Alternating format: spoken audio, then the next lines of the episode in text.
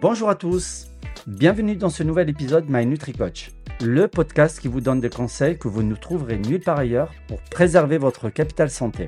Dans les précédents épisodes, nous avons vu l'importance de l'eau, l'importance de la qualité du gras que nous consommons, l'importance de bien s'alimenter en choisissant des ingrédients complets, non transformés. Nous avons vu aussi le rôle de l'entropie et également d'autres sujets sous un angle purement matériel. Aujourd'hui, nous allons nous intéresser à l'épigénétique. Il paraît que être égoïste est bon pour la santé et cette maxime résume bien cet épisode. Bienvenue dans le monde de l'épigénétique. Je suis en compagnie de Thierry Schmitt, diététicien spécialiste du changement du comportement. Bonjour Thierry. Bonjour Mohamed. Alors Thierry, l'épigénétique est ce processus qui permet de moduler l'expression de nos gènes en fonction de nos choix et de notre environnement. Est-ce que tu peux nous en dire un peu plus sur cette notion et également quels sont les liens entre épigénétique, nutrition et qualité de vie? Avec plaisir.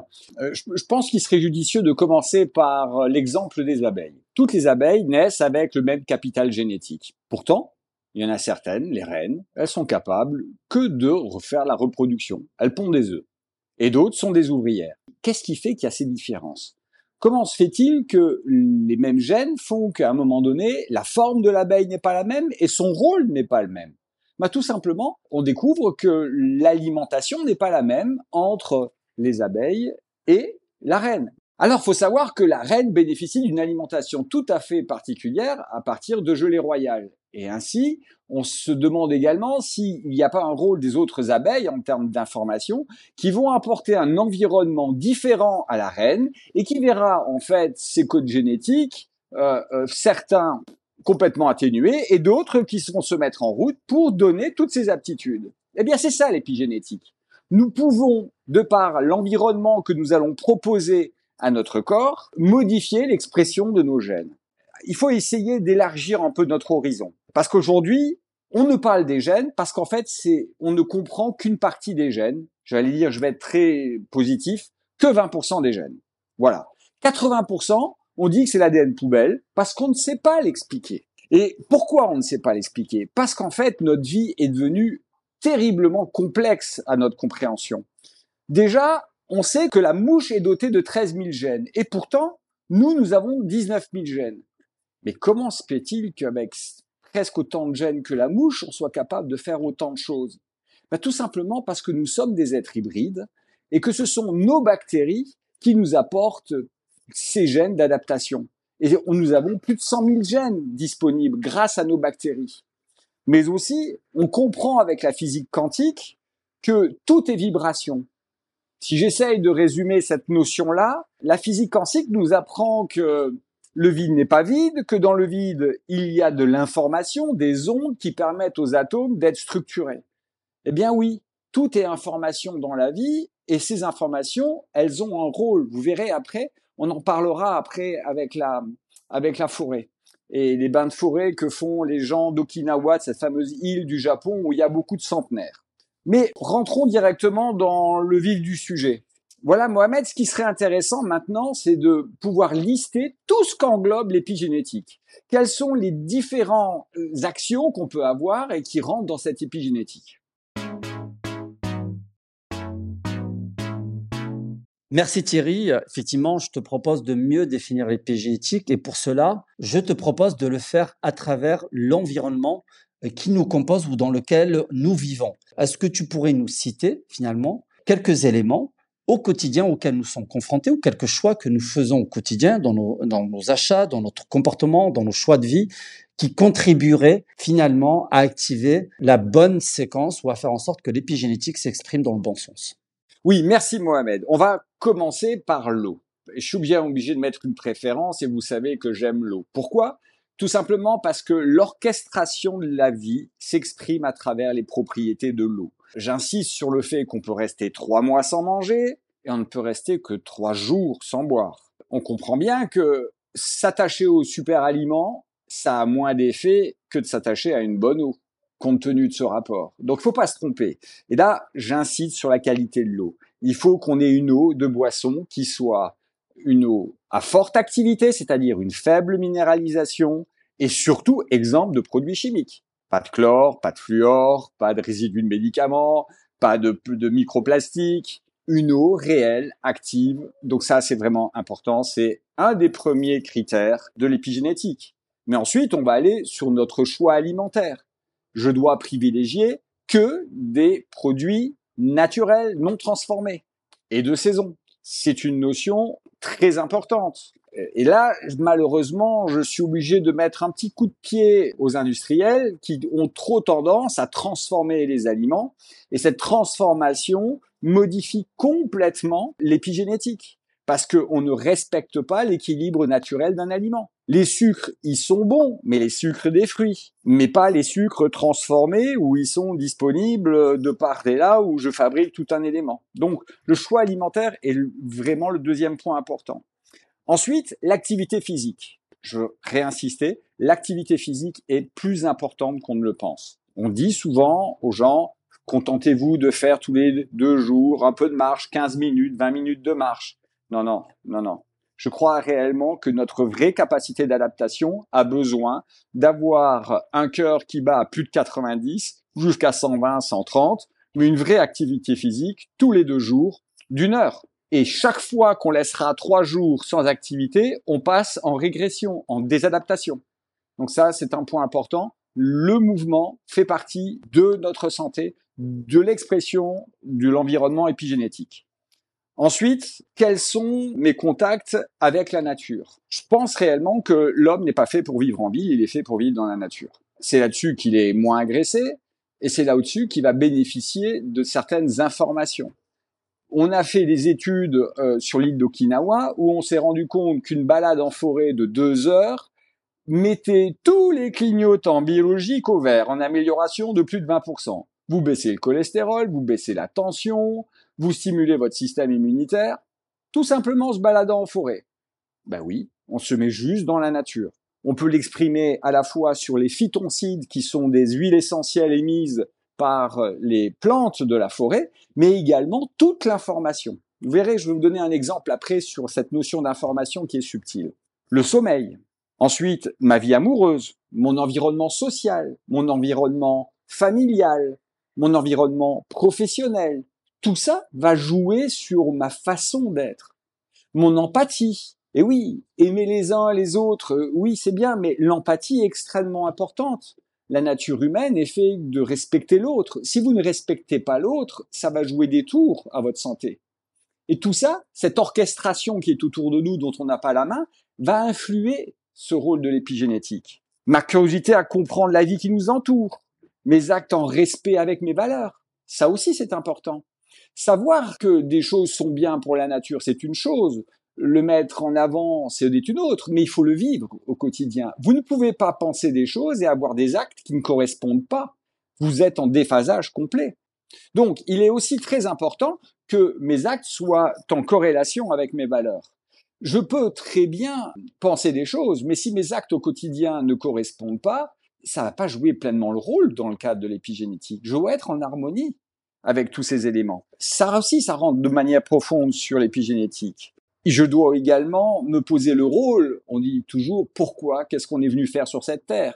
Je pense réellement qu'on a une mission à jouer. On n'a pas à avoir euh, juste venir à profiter pleinement de la vie et de pas avoir un rôle à jouer, tant par rapport à la nature que par rapport aux autres.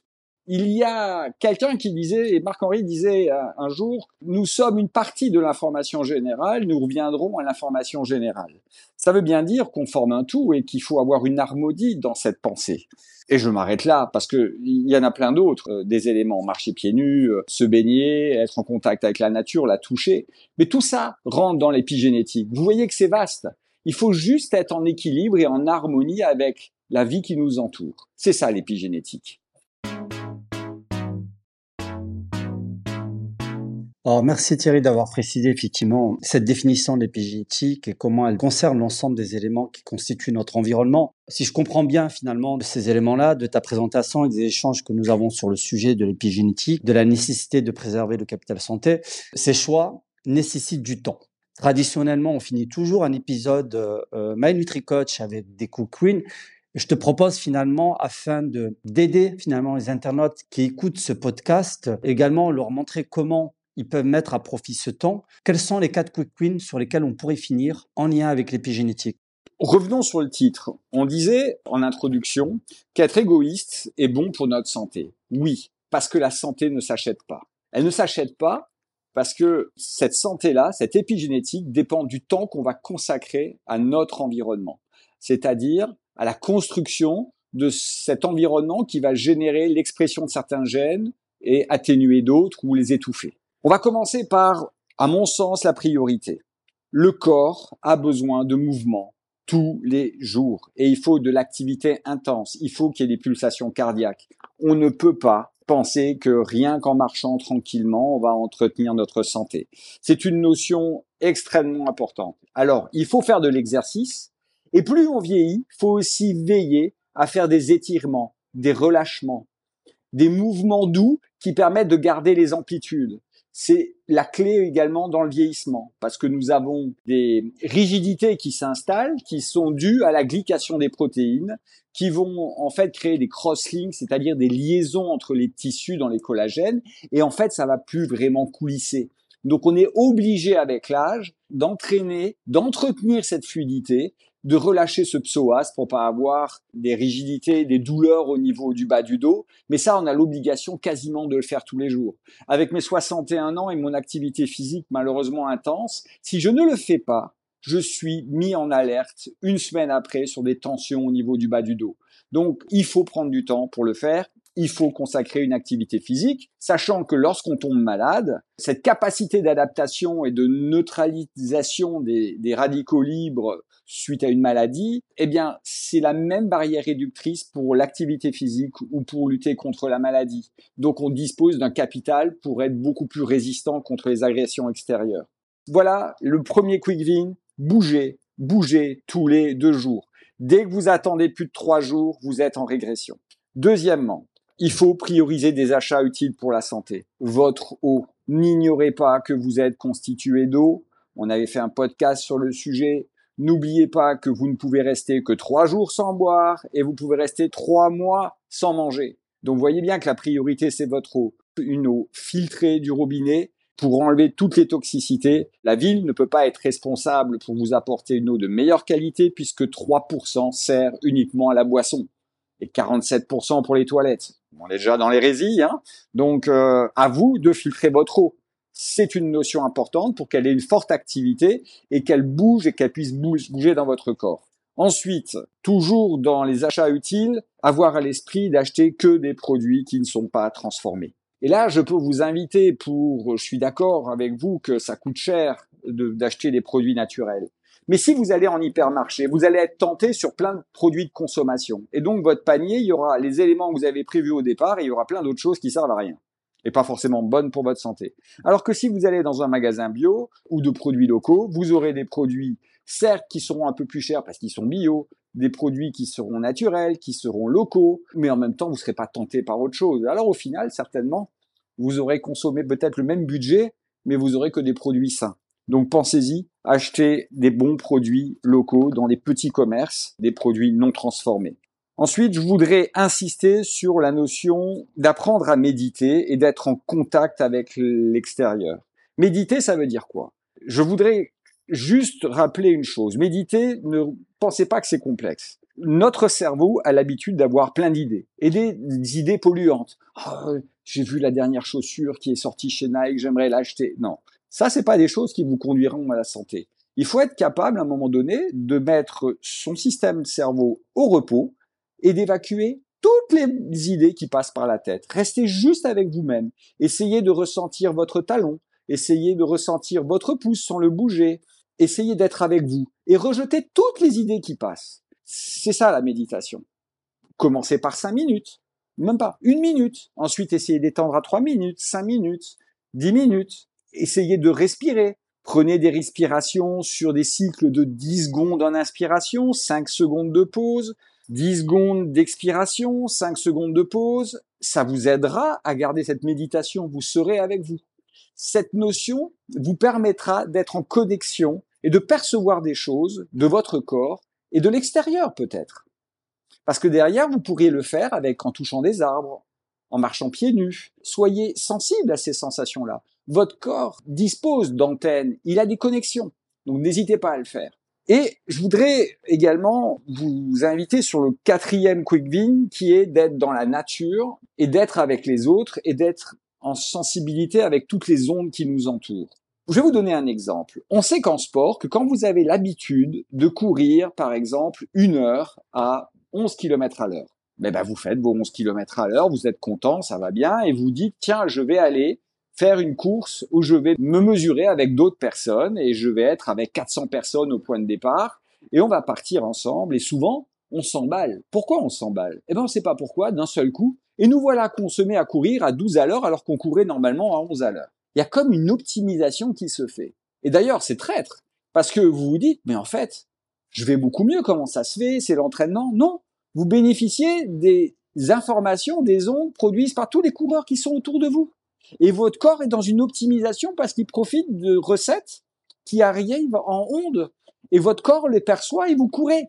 Il y a juste une limite, c'est quand vous allez arriver à 45 minutes, alors que vous aviez l'habitude de faire une heure à, à 11 à l'heure, eh ben, à 12 à l'heure, à 45 minutes, votre corps va marquer des problèmes d'adaptation parce qu'il va dire, tant ça fait depuis 45 euh, minutes que tu me fais aller à fond la caisse, mais j'ai pas l'énergie et j'ai pas le, les capacités d'adaptation et vous avez un coup de mou. Ça, c'est vraiment l'exemple comme quoi les ondes qui sont autour de nous, la nature sont capables de nous harmoniser.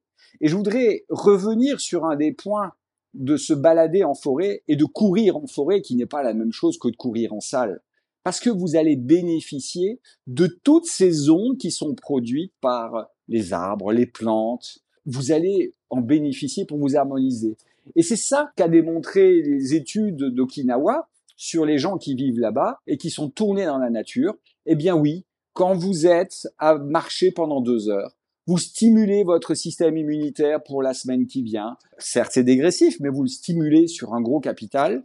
Ensuite, vous allez pouvoir baisser votre cholestérol, vous allez baisser votre tension. Donc, ça, c'est le quatrième quick win. Faites votre balade et votre exercice physique dans la nature. N'oubliez pas que nous sommes des êtres de la vie et la vie, c'est la nature.